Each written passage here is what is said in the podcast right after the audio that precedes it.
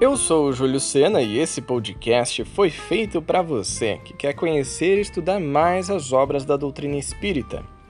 O 32º capítulo do livro Leon Denis fala aos jovens, do autor Adeilson Salles, tem o título A Potência do Amor. Só quem já passou por um belo de um perrengue na vida sabe como parece que aquilo nunca vai acabar. Se você está passando por isso agora, eu vou te dar um spoiler desse episódio. Essa parada vai passar e você vai crescer muito com isso. Mas todo mundo sabe que não é tão simples assim. Então hoje a gente vai entender o que o Espiritismo tem a nos dizer sobre a potência do amor em nossas vidas. Se você acabou de chegar, seja muito bem-vindo, muito bem-vinda. Eu te sugiro ouvir os primeiros episódios para estudar com a gente desde o comecinho. Mas se você já está acompanhando os estudos, Pega seu livro, aumenta o som e vem comigo em mais um episódio do estudo de Leon Denis Fala aos Jovens, de Adeilson Sales.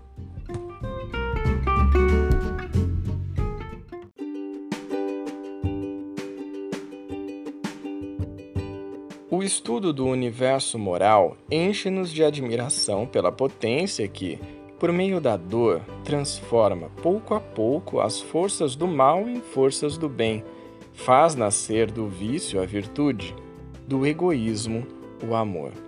Leon Denis, O Problema do Ser e da Dor, Parte 3 As Potências da Alma, capítulo 27.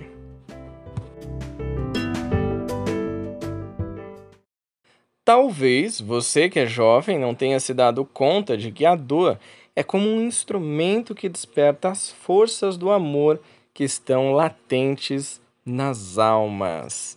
É assim que o Adeilson começa mais um capítulo deste livro. Vamos falar um pouco dessa dor, do perrengue que a gente passa na vida e como é que a gente encara essa situação. Qual é a ferramenta que a gente pode usar para que isso nos transforme em alguém melhor? E ele continua.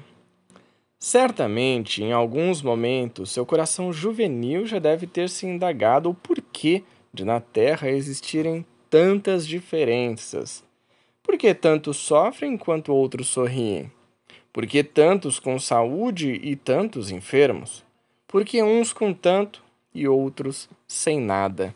Eu até diria, complementando aqui o Adeilson, que se você, independente da sua idade, já parou para refletir sobre isso, estamos num ótimo caminho, porque a gente começa a perceber, não de um ponto de vista de vítima, aquilo que nós estamos vivenciando, mas do ponto de vista também de privilégios, aquilo que nós temos acesso e que nem todo mundo tem.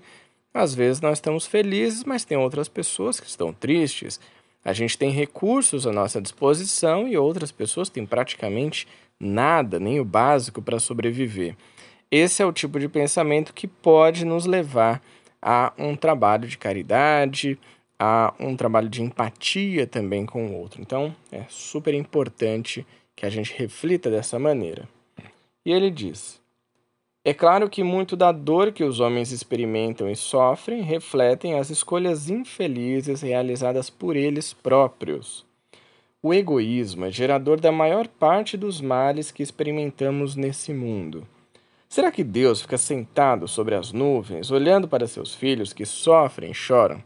Até pelo Espiritismo a gente já entendeu que não tem essa visão de Deus antropomórfico, né? Um Deus que tem uma aparência, que é um velhinho de barba sentado na nuvem, jogando raios na nossa cabeça. Ele diz: É claro que não, pois Deus não é como os homens. Aprendemos com Allan Kardec, em O Livro dos Espíritos, em sua primeira pergunta, que Deus é a inteligência suprema, causa primária de todas as coisas. Então, das dificuldades nascem as grandes transformações. Eu diria que essa talvez seja a frase principal desse capítulo, dessa reflexão também. Das dificuldades nascem as grandes transformações. Todo mundo vai passar por dificuldade. Em algum momento vai parecer que a sua é maior que a do outro, ou que a do outro é maior do que a sua, mas isso não importa muito. O que importa é a gente entender que nesse mundo essas dificuldades podem ser alavanca de progresso na nossa vida. Podem vir grandes transformações naquilo que nós estamos passando, de acordo com as dificuldades e principalmente, é claro, né, gente? De acordo com a maneira como nós vamos compreender essas dificuldades, como a gente vai observar isso e vai atuar perante a isso. E ele continua: Se olharmos para a natureza, encontraremos muitos exemplos que nos ajudam a entender essa verdade. As flores exalam perfumes e ficam mais lindas e viçosas se forem adubadas com estrume. Se colocarmos esterco de animal na roseira, ela ficará mais bonita e suas flores mais encantadoras. Pode acontecer que sua vida em família não esteja legal. Seus pais podem ter se separado. Pode acontecer que aquele namorado ou aquela namorada tenha deixado você de lado. Pode acontecer das suas notas estarem baixas e, além disso tudo, escrever redação para você é um grande sofrimento. Todo esse mal em sua vida pode ser comparado ao estrume no pé da roseira. O estrume é o mal que faz o bem. A dor e a dificuldade são os males que trarão o bem para a sua vida, porque o universo moral transforma a dor em amor, as trevas em luz e as lágrimas em sorriso. Essa analogia que ele faz com o estrume é genial, porque muitas vezes é algo que a gente acha que é ruim, que tem um mau cheiro, que é um dejeto, né? algo que precisa ser excluído, precisa ser jogado fora, mas ele funciona como adubo e faz crescer lindas rosas e ou flores variadas, plantas e tudo mais. Então, a gente percebe que esse momento de desafio da sua vida ele pode ser usado realmente como um progresso, como uma grande transformação. A dor, a dificuldade pode trazer o bem se a gente tiver o olhar para isso. Se a gente conseguir transformar a dor em amor, as trevas em luz e as lágrimas em sorriso. Isso me lembra uma frase que é atribuída ao Jean-Paul Sartre, mas Várias outras pessoas, inclusive na filosofia, já utilizaram algo muito parecido, que é uma pergunta: é, o que você faz com o que acontece com você?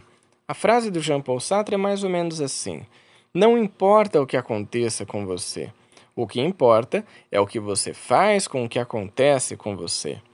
E essa é uma reflexão que vale a pena ser feita. A gente parar alguns minutos do nosso dia um minuto conectado com você. Não pode ser um minuto que você está pensando em outras coisas, que você está mexendo no WhatsApp, no Instagram e você para para refletir. É realmente tirar um, dois, talvez até três minutos e pensar assim: como é que eu estou reagindo às situações difíceis da minha vida? O que é que eu estou fazendo com aquilo que está acontecendo comigo? E perceba que é o que eu estou fazendo, a responsabilidade é sua.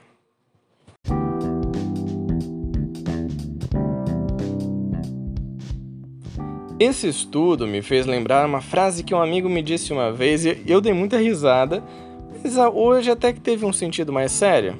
Ele falou assim: É com muito estrume que se aduba a vida. E não é que é mesmo? Com situações que podem parecer horríveis, a gente consegue fazer florescer uma vida mais significativa e harmoniosa. Muito bem, então se você não tem o livro, quer embarcar com a gente nesse estudo, tem um link aqui na descrição desse podcast que você pode clicar e garantir o seu. Você curtiu o episódio, ficou com alguma dúvida ou quer trazer as suas reflexões também, me manda uma mensagem lá no Instagram, arroba Lembrando o nosso querido Allan Kardec, o codificador da doutrina espírita. A fé necessita de uma base, base que é a inteligência perfeita daquilo em que se deve crer. E para crer, não basta ver. É preciso, sobretudo, compreender. Então, bora estudar o Espiritismo? Eu te espero no próximo episódio. Até lá! Tchau!